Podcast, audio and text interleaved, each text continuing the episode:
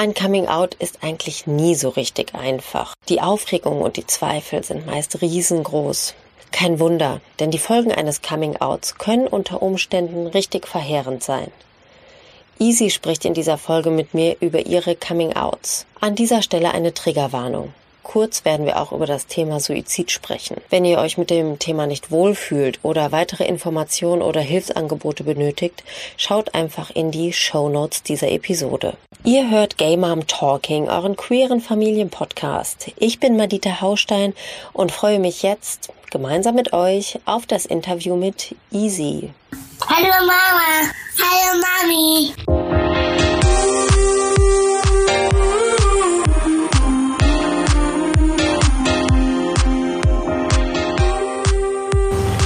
HörerInnen, ich nehme euch heute mit zu einem Interview, zu einem ganz besonderen Interview an einem sehr besonderen Ort. Naja, so besonders ist er nicht. Wer regelmäßig Gay Mom Talking hört, war sogar schon mal ähm, hier an diesem Ort im Innenhafen Duisburg. Ich sitze hier bei einem ja, kleinen, aber feinen Picknick, was wir noch gar nicht so richtig ausgepackt haben, weil wir dachten, jetzt mit vollem Mund euch einen hier vorzumampfen, kommt nicht so gut an. Ähm, aber ich sitze hier und fühle mich sehr wohl, denn ich bin in reizender Begleitung, möchte ich sagen.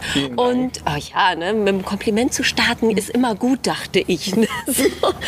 Ja, doch, habe ich, hab ich so gelernt, sollte man so machen. Ähm, Easy, stell dich doch einfach mal selbst vor, ähm, denn du weißt mehr über dich als ich. Ja, ich bin Izzy, ich komme aus Solingen, bin 21 Jahre alt, bin Parteimitglied bei den Grünen und bin intergeschlechtlich sowie genderfluid. Genau. Du hast jetzt schon mal alle Fakten auf den Tisch gelegt, sozusagen. Grob, Grob genau. Es, äh, es wartet natürlich noch viel mehr auf euch, was Izzy uns zu erzählen hat. Izzy, du hast dich ja äh, proaktiv äh, mit mir in Verbindung gesetzt und ähm, ja ein Thema vorgeschlagen, was du gerne mit mir besprechen möchtest. Erzähl doch mal, was das für ein Thema ist und warum es dir so wichtig ist, darüber heute zu sprechen.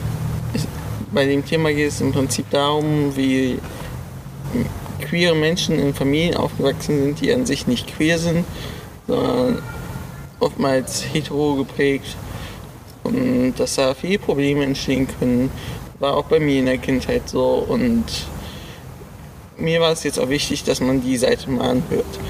Und auch da irgendwie Repräsentantschaft und vielleicht auch ein bisschen mehr Akzeptanz. Genau. Ja, es ist ja bei den meisten queeren Menschen so, dass sie in Familien groß werden, die nicht queer sind. Also natürlich nicht bei allen, aber bei den allermeisten ist es so.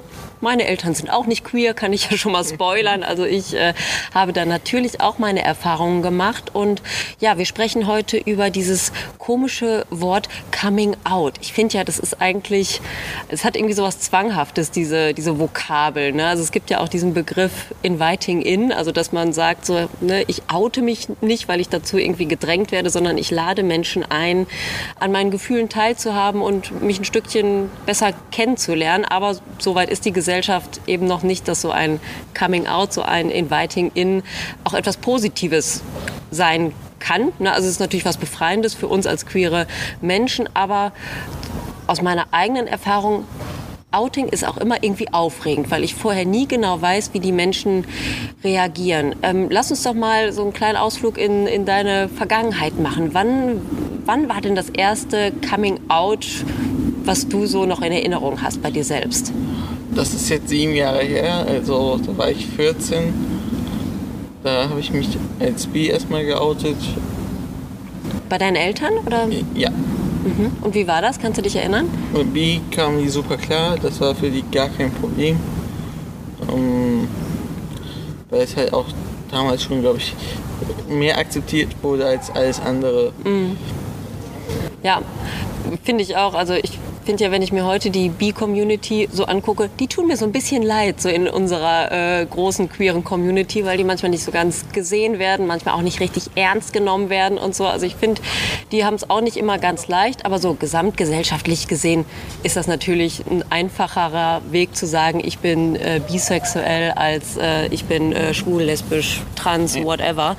Ähm, und so rückblickend würdest du sagen, dass du da, also hast du dich damals wirklich bi gefühlt oder würdest du sagen, dass das vielleicht auch so der, der erste einfachere Schritt für dich damals war? Äh, damals war es im Nachhinein jetzt so der erste leichtere Schritt, ja, Mhm. aber damals konnte ich mich halt damit auch identifizieren. Okay.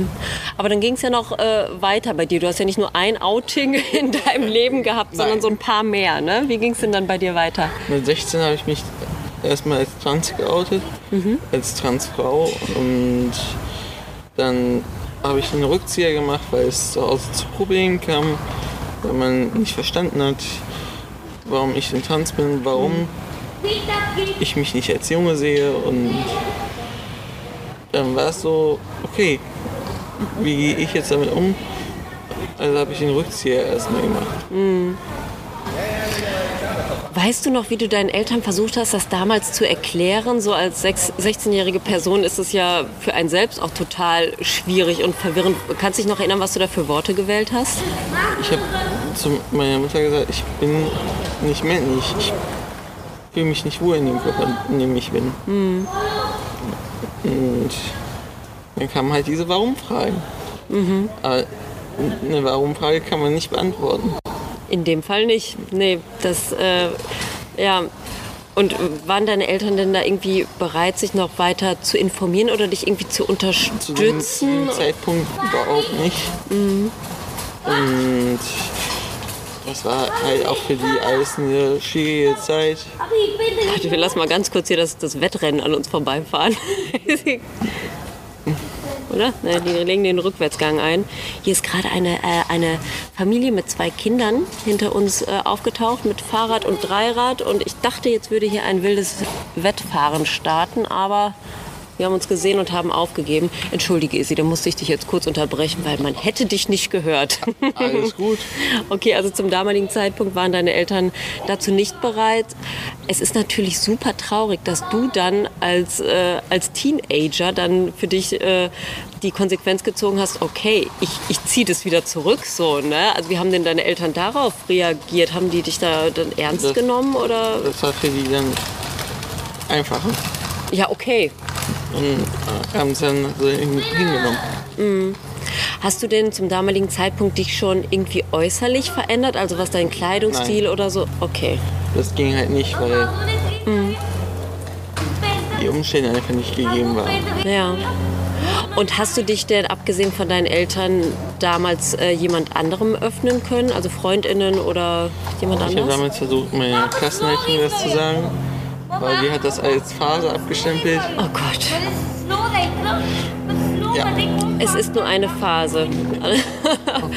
ja, das ist schade, dass äh, LehrerInnen da immer noch äh, zu einem großen Teil nicht gut geschult sind einfach. Ne? Also das ist was, was äh, total wichtig ist. Also welcher erwachsenen Person sollen sich junge Menschen denn anvertrauen, wenn nicht den Personen im Schulumfeld? Ne? Also das ist nun mal der Ort, wo jeder junge Mensch hingehen muss und wo er am besten auch vertrauensvoll aufgehoben sein soll. Ne? meine Schule war alles andere als vertrauensvoll und gut aufgehoben. Oha, okay. Okay, aber sie, diese Person war einfach die einzige Erwachsene, wo du dachtest, da ist das Thema gut aufgehoben. Ich, ich musste es einfach loswerden, Ja, verstehe ich. Ja. um aus meinem Herzen keine Mördergrube zu machen. Oh ja, gutes Zitat. Ja, das, das passt gut.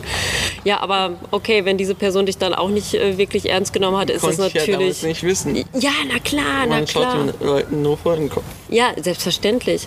Ja, und wenn diese Person dann auch sagt, naja, das geht schon vorbei, das ist nur eine Phase, dann äh, hat dich das wahrscheinlich noch mehr verunsichert. Und da kann ich gut verstehen, äh, dass die 16-jährige Isi dann gesagt hat, nee, dann haben die Erwachsenen wahrscheinlich recht, dann passt es doch nicht zu mir. Ne?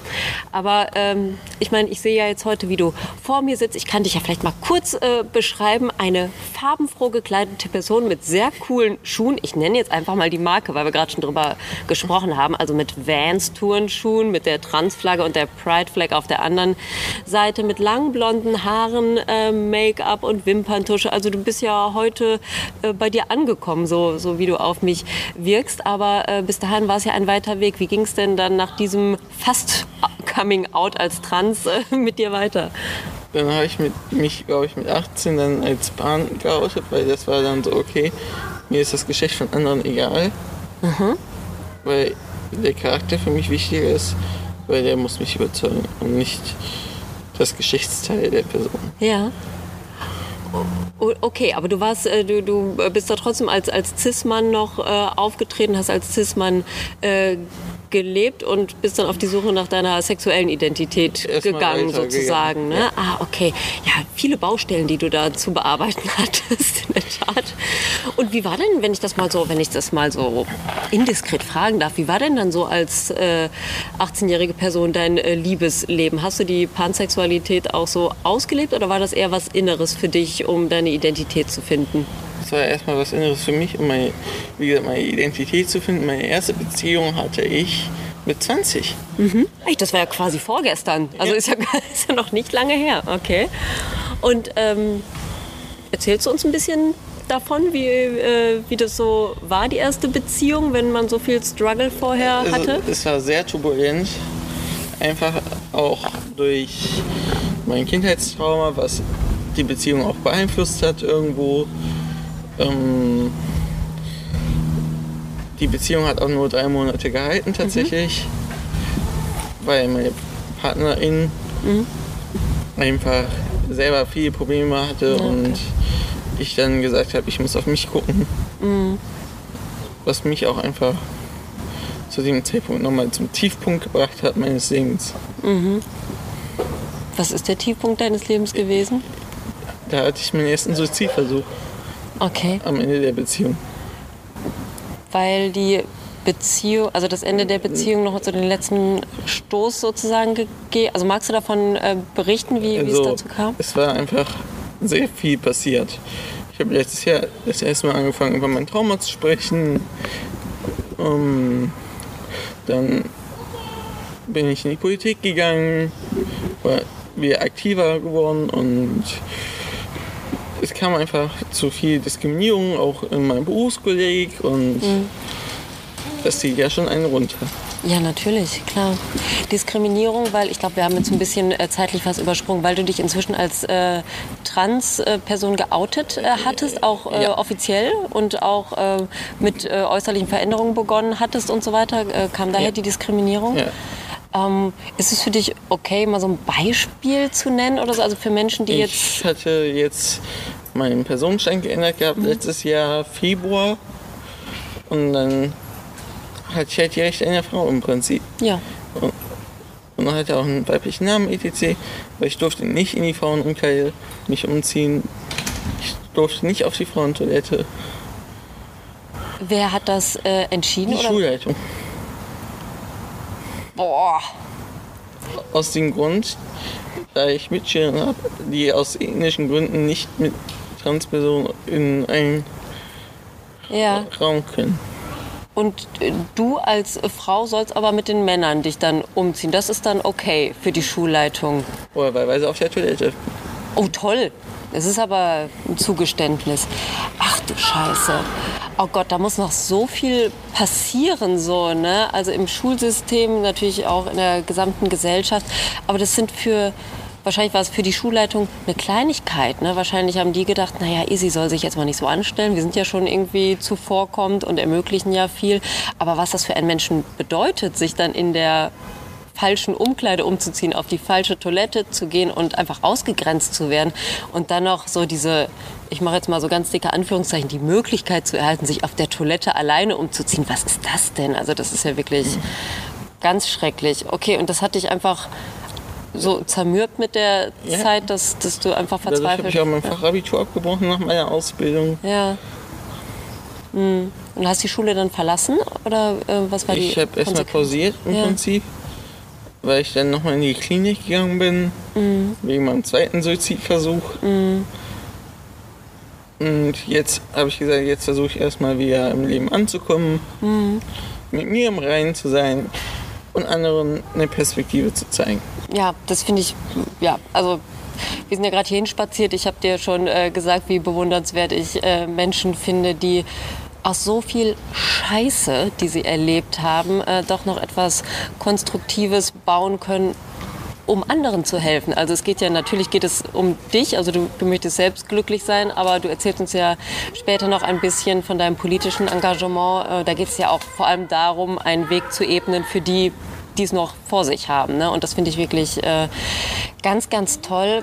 Aber lass uns einfach mal der, der Ordnung halber, das ist hier ein ordentlicher Podcast, ne? lass uns noch mal ähm, ein bisschen zurückgehen. Ähm, wie war denn dein, ähm, ja, kann man sagen, dein zweites Outing als Trans? Weil das als äh, Teenager hast du dann ja zurückgenommen, aber irgendwann hast du ja gemerkt, doch, ich, äh, ich, ich bin trans und hast dich dann ja erneut geoutet Ja, oder wie war das? 19 war das. Mit 19, okay.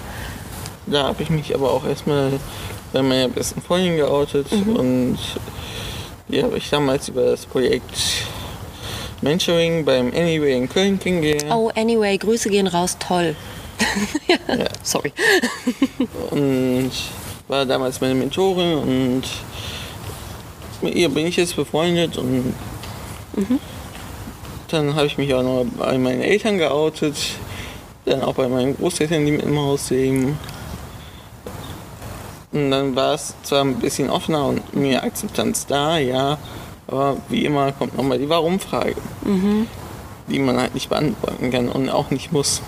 Nein, also ich finde ja ohnehin, dass Kinder und vor allem erwachsene Kinder ihren Eltern überhaupt keine Antworten schuldig sind, wenn sie das nicht möchten. Ne? Also es, es geht ja um, um den Menschen selbst und ich finde ja alle Eltern oder auch alle anderen Familienmitglieder, die auf diesem Weg mitgenommen werden, die sollten sich eigentlich geehrt fühlen. Eigentlich ist es ja ein, äh, ein großes Geschenk, dass ein Kind sich öffnet und äh, ja auch die eigenen Gefühle und die eigenen Sorgen oder Wünsche mit den äh, Eltern teilt. Ne? Also jedenfalls wünsche ich mir das so, dass meine Kinder immer ähm, das Gefühl haben, dass sie mit mir über solche Dinge natürlich reden können und dann freue ich mich darüber und werde sie nicht verurteilen. So, ne? Das nehme ich mir auf jeden Fall vor und äh, das ist schade, dass manche Eltern dann so, so nachbohren irgendwie. Ne? Also ähm, hattest du, konntest du denn irgendetwas darauf entgegnen? Hast du äh, noch eine Erinnerung, wie du auf diese Warum-Frage, auf die es eigentlich keine Antwort gibt, dann doch geantwortet hast? Ich habe irgendwann mit meinem Psychologen dann drüber gesprochen und der hat dann versucht, halt meinen Eltern äh, das zu erklären und dass es halt kein Warum gibt, dass es einfach so ist, wie es ist. Und war das dann äh, für deine Eltern einfacher, das zu akzeptieren, wenn eine, eine Fachperson das dann erklärt? Oder wie, wie hat sich das dann dadurch verändert? Also, die haben das verstanden, dass es kein Warum gibt, aber trotzdem war wenig Verständnis erstmal überhaupt da. Dann habe ich, glaube ich, mit 20 erfahren, dass ich intergeschlechtlich bin, Erfahren, wie, wie hast du das erfahren? weil meine Eltern eine, ein altes Dokument gefunden haben aus einer Kinderklinik, ähm, weil ich ja wegen einer Harn, wegen Harnweginfekt als kleines Kind operiert worden bin. Ah, okay. Und da was drin stand, was sie sich nicht erklären konnten damals. Und da stand im Prinzip jetzt übersetzt ins Hochdeutsche, dass ich mit verkümmerten Eierstöcken geboren worden bin. Und dadurch habe ich halt erfahren, dass ich auch intergeschlechtlich bin. Und das hast du, also diese Dokumente haben deine Eltern auch erst wieder gefunden, als du erwachsen warst? Das ist ja weil, seltsam, ne? Ja, weil durch mein Trauma meine Blasenschwäche wieder angefangen hat Ja. und wir einfach abklären wollten, was da ist. Ach so, und dann haben die so in alten Ordnern nochmal gewühlt und dann sowas Ja, äh, und dann gefunden. ist rein zufällig dabei. Okay. Das, ich muss sagen, das finde ich ein bisschen seltsam, dass deine Eltern entweder dieses äh, Geheimnis sehr lange gehütet haben oder wirklich, als du noch Kind warst, da einfach nicht drauf geachtet haben. Es müsste ja eigentlich angesprochen worden sein. Aber okay, als du ein Baby warst oder Kleinkind war Intergeschlechtlichkeit halt nochmal ein anderes Thema als heute. Ist ja heute schon äh, ein Randthema, was äh, immer noch viel zu wenig so beleuchtet wird. Aber damals gab es das fast gar nicht. Also natürlich gab es das, aber ne, es hat ja halt keiner drüber gesprochen und ähm, ja. Okay, und was hat, hat das für dich dann äh, Klarheit äh, gebracht so im Erwachsenenalter oder was hat diese neue Info mit dir gemacht? Also einerseits hat es mich irgendwo enttäuscht, weil ich einfach dann wusste, okay, ich kann jetzt keine Kinder bekommen, weil mir diese verkümmerten Eierstöcke entfernt worden sind. Ohne die Zustimmung meiner Eltern damals. Ach, das hatte ich jetzt gar nicht so daraus Ja. verstanden. Okay, Ja. da wurde dann also auch wä- während du äh, an den Harnwegen operiert wurdest, wurde dann einfach ohne Einverständnis. Das ist so schrecklich. Das ist so ein Verbrechen und oh, das tut mir sehr leid. Oh, das ist ich war mir schlimm. klar, okay, vielleicht ist, ist das der Grund, warum ich trans bin. Ja, Weil irgendwas fehlt in mir. ja, okay. Oh, da, du musst ja schrecklich wütend gewesen sein, oder? Ja. Ja, oder, also ich, ich bin ja schon wütend. Also, das sind nicht meine Eierstöcke. Also das ist ja, oh, es ist so schlimm, dass Kindern und den dazugehörigen Erwachsenen ja auch äh, sowas angetan wurde, zuhauf. Ne? Also da bist du ja äh, leider nicht die Einzige, der so etwas widerfahren ist. Ähm, gut, aber dennoch war es ja wahrscheinlich irgendwie auch eine Erleichterung zu, zu wissen, dass es diese Dokumente gibt. Ne? Und äh, es hat ja auch ein Stück so äh, deiner Geschichte dann aufgearbeitet vielleicht. Ne? Also Ja. ein Puzzlestück wieder reingesetzt, was vielleicht fehlte. Ne? Und Ja. dann, als ich meinen Perser geändert habe, jetzt kommen wir wieder dazu. Achso, ja, wir müssen schön immer in der Reihenfolge bleiben. Richtig, danke schön. Gut, du moderierst das hier. habe ich mich nochmal geoutet als genderfluid, weil ich gemerkt habe, ich bin nicht männlich, nicht weiblich, von den Geschlechterrollen auch hier. Und wollte mich nicht mehr zuordnen und habe dann halt durch meine letzte Beziehung halt auch das erst erfahren. Ähm, meine Partnerin war selber genderfluid und irgendwo hat sie mir dabei auch geholfen, aber es war halt trotzdem schwierig. Ja. ja, aber auch so kurze Beziehungen zu den richtigen Menschen können einen natürlich auch nach vorne bringen, was so die, die Suche nach sich selbst angeht. Ne? Ja. ja, klar. Hast du dir mal so überlegt, was du dir gewünscht hättest, wie deine Eltern hätten reagieren sollen? Mehr mit Offenheit und Akzeptanz. Und vielleicht auch mit ein bisschen mehr Liebe und nicht nur mit Angst Ja, und dieses Einengen. ja. Ich finde ja, man kann nicht queeren Eltern ja gar keinen Vorwurf machen, wenn sie irgendwas nicht verstehen oder nicht kennen oder Nein. vielleicht auch so Vokabeln nicht kennen wie Genderfluid und so. Ne?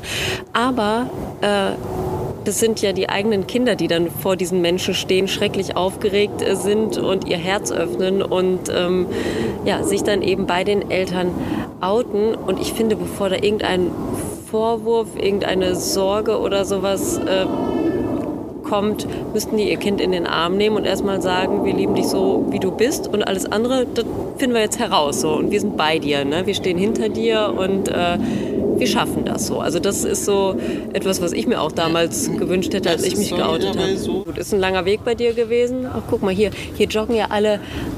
Hallo! Alle Eltern äh, aus der Schule meiner Kinder joggen hier vorbei, führen ihre Hunde Gassi. Es ist ein ganz toller Platz um hier. Ich wusste gar nicht, dass er joggt. Grüß, Grüße gehen raus an David. Ich weiß, du hörst diesen Podcast manchmal. Ich wusste nicht, dass du joggst. Ich setze mich jetzt jeden Sonntagvormittag hier hin und winke dir. Das ist ja toll. Ähm, ja, dass deine Eltern jetzt hinter dir stehen, ist super, zumal du ja auch noch bei ihnen äh, wohnst. Aber da wird sich ja jetzt ja auch einiges ändern. Hast du mir äh, gerade schon erzählt, was sind denn so deine Pläne, deine persönlichen Pläne so für die Zukunft? Wo soll es mit äh, Izzy, die schon so viel Scheiße erlebt hat, äh, in den nächsten Jahren hingehen? Also jetzt erstmal Schritt für Schritt. Jetzt erstmal hoffentlich im spätestens im Oktober dann fest ins betreute Wohnen für Menschen mit psychischen Problemen. Um dann so ein bisschen Selbstständigkeit und das eigene Leben zurechtzufinden, umzuordnen. Genau. Ähm,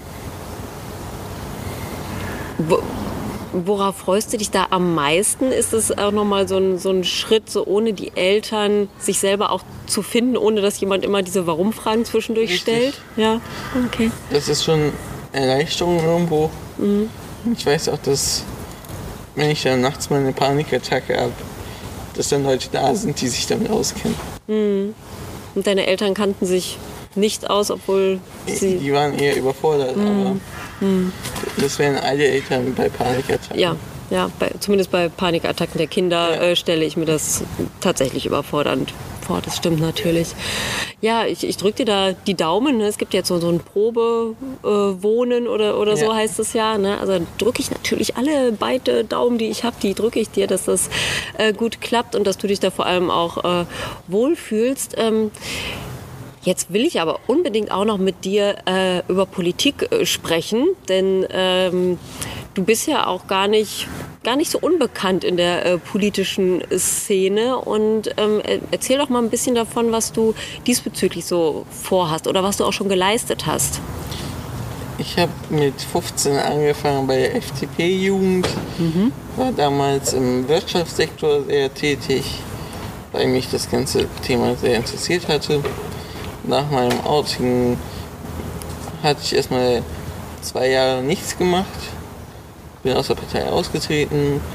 Ähm, dann kam die Bundestagswahl 2021. Da war eine Transperson in der Zeitung, die sich für den Bundestag aufgestellt hat, für den Listenplatz. Ähm, Die war zufällig gar nicht so weit weg von mir. Dann habe ich geguckt, welcher Ortsverband das ist und habe mir dann die ersten Ortsgruppenstunden angeguckt. Der Grünen Jugend Leverkusen-Rheinberg, die jetzt nur noch Leverkusen und Rheinberg ist, also getrennt. Mm. Und bin dann meinem Vorbild gefolgt. Wirst du denn irgendwann mal Bundeskanzlerin? Nein. Oder? Schade. Ich bleibe lieber in der Land Landespolitik. Okay. Wir haben ja gerade auch schon ein bisschen äh, geplauscht über so die CSDs, die ja gerade so alle an uns vorbei dümpeln. Ne? Ist ja jetzt gerade so fast das Ende so der, der CSD-Saison. So ein paar vereinzelte äh, kommen noch. Ähm, wie erlebst du die CSDs, die du äh, besuchst? Es anstrengend, aber auch sehr, sehr schön. Anstrengend aus dem Grund, da ich Autistin bin und viel mit Reizüberflutung zu kämpfen habe dann. Aber im Prinzip ist es halt was Wunderschönes und Wichtiges, damit einfach mehr queere Sichtbarkeit, mehr queere Akzeptanz geschaffen wird. Könntest du dir vorstellen, gerade weil du ja politisch auch aktiv bist, dass äh, es auch mal ein CSD-Konzept geben könnte, wo Menschen mit Autismus oder meinetwegen mit, mit einer Angststörung oder so auch einen Raum kriegen, wo sie äh, ihre Vielfalt feiern können? Ist sowas irgendwie mal im Gespräch gewesen bei euch, bei den Grünen oder in deinem Gehirn einfach ganz allein? Also klar ist es ein Thema. Aber wir müssen jetzt erstmal gucken, dass überhaupt Räume geschaffen werden für Menschen mit Beeinträchtigung. Weil da haben wir viel zu wenige für. Für queere Menschen haben wir schon was, aber die kennen sich halt nicht mit Menschen mit Beeinträchtigung aus. Ja. Mm, Oder sind oftmals überfordert. Und daher ist es jetzt auch erstmal als Zwischenziel wichtig, da Ja. auch was zu schaffen. Ja, stimmt. Ne? Also diese Safe Spaces, wie man sie nennt, die sind natürlich nie für alle safe. Ne? Also das ähm, muss man ja wirklich leider so sagen, dass es da noch viel... Und schon gar nicht barrierefrei. Ja, habe ich nämlich auch gerade dran gedacht. Ne? Also da gibt es einfach noch viel zu optimieren äh, in vielerlei Hinsicht. Ne? Und das... Äh, so, Fahrrad vorbeilassen. Das ist manchmal auch, glaube ich, gar nicht so einfach. Also schon aufgrund von Räumlichkeiten und Personal und ähm, ne, Ausbildung der Menschen, die da sind. Äh, aber cool, dass ihr da dran seid, genau. Und CSDs, das wäre dann so der Next äh, Step. Es hat mich jetzt einfach nur mal interessiert, weil ähm, das aus meiner Sicht auch irgendwie sowas ist, was noch fehlt. Ne? Also, dass wirklich alle teilnehmen können und sich dabei gut fühlen. Ja, genau. Aber da bringst du ja auf jeden Fall eine wichtige Perspektive mit. Ja. Aber wenn man nicht alleine sich traut, kann man auch irgendwie versuchen, Freunde einzubinden oder Familie. Und dann versuchen, mit denen zusammen dahin zu gehen. Ja. Damit man nicht ganz alleine dann da ist. Du hast ja auch gerade das Anyway in Köln erwähnt. Ich meine mich auch zu erinnern, dass die auch mal sowas angeboten haben. Ne? Also gerade für Menschen, die vielleicht auch das allererste Mal auf den äh, Pride gehen, dass es dann da eine Möglichkeit gibt, sich anzuschließen oder halt äh, ne, Verbindungen zu finden, dass man nicht kann, alleine ist. Man kann sich auch gern den Parteien da vor Ort anschließen. Genau. Kann man auch. Weil das sind große Gruppen, da sind teilweise auch also aus meinem Freundeskreis auch Leute dabei, die Psychologie studieren, Soziologie, Sozialwissenschaften. Die kennen sich halt alle damit auch aus irgendwo. Also man findet halt in den meisten Gruppen immer irgendwen, der sich mit irgendwas auskennt. Ja. Ja, aber Banden bilden ist immer eine gute Idee. Also sich jemandem anzuschließen, der äh, entweder so etwas schon erlebt hat oder sich halt auskennt. Ne? Das ist, glaube ich, immer eine gute Idee. Und ja, du bleibst ja auf jeden Fall mit deinen Leuten auch am Ball, dass es äh, sich weiterentwickelt und äh, mehr Safe Spaces, die barrierefrei sind, geschaffen werden und die CSDs sich wahrscheinlich dann entsprechend auch weiterentwickeln. Das finde ich sehr cool. Also vielen, vielen Dank äh, für deinen Einsatz. Ich finde das, ich finde das einfach cool. Ich mag das, deswegen mache ich ja Podcast, weil ich da immer so coole Leute kennenlerne, die sich so ihren eigenen Popo dafür aufreißen, dass sich was verändert. Ne? Und das finde ich, ähm, finde ich schön, dass du mich da dran teilhaben lässt. Ähm, was müssen wir denn noch sagen, Isi? Was, was fehlt denn noch an, an deiner Geschichte, an deinen Erfahrungen, was, äh, was ich jetzt vielleicht vergessen habe, dich zu fragen? Eigentlich gar nicht so viel. Gar nicht so viel, vielleicht ein bisschen. Also, ich weiß, wie es jetzt für mich weitergeht. Ich bin auch froh, dass ich jetzt überhaupt erstmal einen Plan habe. Weil ich bin ein Mensch, der sein ganzes Leben durchplant. Einfach auch aufgrund meines Autismus. Ich bin sowas von unspontan. Aber pünktlich, also das muss man, also ne, saupünktlich finde ich toll. Beste Eigenschaft hier. ja. Und jetzt geht es auch erst nächstes Jahr mal in die Ausbildung zur Bürokauffrau. Dieses, dieses Jahr mache ich noch zwei Praktikas im Landtag. Bei einer Schu Schulabgeordneten der Grünen und bei einer Abgeordneten für Frauengleichstellung und Queer. Cool. Ja, das, das klingt doch super spannend. Hi David, da läuft er wieder. Bist im Podcast, ne? Kannst, kannst dir anhören. Du du bist jetzt im Podcast mit deinen Schritten. Tschüssi. Das war David der Jogger. Weg ist er. Äh, ja, ich, ich freue mich total, dass du so gute Pläne hast und ich finde es super, dass du weißt, dass du Pläne machen musst, so, ne? Also um halt äh, dich ähm, ja, auf, auf großen Schritten in Richtung, ja, in Richtung Glück. Ne? Das klingt immer so, so pathetisch irgendwie, aber am Ende ist es ja so. Wir wollen ja alle glücklich sein und ich glaube, dein Leben war bisher nicht immer nur, ähm, wie sagt man denn, ein Ponyhof, Zuckerwatte? Kunterbunt. Kunterbunt, genau. Aber es soll kunterbunt werden, ne? Und du bist kunterbunt gekleidet und äh, wir wollen eine kunterbunte Gesellschaft, die diskriminierungsfrei oder zumindest diskriminierungsarm, liebe Schulleitung oder ehemalige Schulleitung von ISI, äh, diskriminierungsarm äh, sich entwickelt. Und ja, ich drücke uns natürlich äh, beiden die Daumen, dass es äh, so weitergeht, wie wir uns das wünschen. Und ja, dir wünsche ich einfach, dass du äh, weiterhin du selbst sein darfst und dich damit wohlfühlst. Und ähm, ich wünsche dir, ich wünsche dir auch ganz viel Liebe. Wünschst du dir auch, dass du bald eine Beziehung noch mal äh, führen kannst? So hast du da, ist, hat das irgendeine Priorität oder? Irgendwo ist es schon schön, wenn man eine Beziehung führen kann. Aber das ist bei mir im Moment sehr unwahrscheinlich, weil ich für mich was ganz Neues herausgefunden habe. Und das, glaube ich, nochmal ein größeres gesellschaftliches Thema ist, was nicht so akzeptiert wird aktuell. Und daher mal schauen. Boah, da hast du, das war jetzt ein Cliffhanger. Ich frage jetzt nicht, was das ist, weil wir müssen es ja, weil ich lade dich einfach noch mal ein in einem halben Jahr oder in einem Jahr oder so. Ne? Dann, dann frage ich mal, wie deine Wohnsituation ist, wie die Ausbildung läuft und was das große Geheimnis ist. Was du, das hast jetzt toll hier gemacht. Also, ne? jetzt, jetzt, liebe HörerInnen, ihr müsst jetzt jede Folge einschalten. Vielleicht ist Isi wieder dabei und lüftet das große Geheimnis. Nein, Quatsch.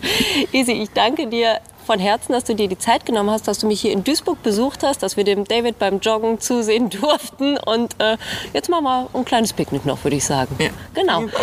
Ich danke dir und ich danke euch fürs Zuhören. Auf Instagram Gay Mom Talking Podcast mit Unterstrich geschrieben. Ähm, kriegt ihr noch weitere Infos und schreibt mir da auch gerne, wenn ihr noch äh, Fragen zu dieser Episode habt oder, oder zu irgendwas anderem. Danke fürs Zuhören. Macht euch noch einen schönen Tag. Tschüssi.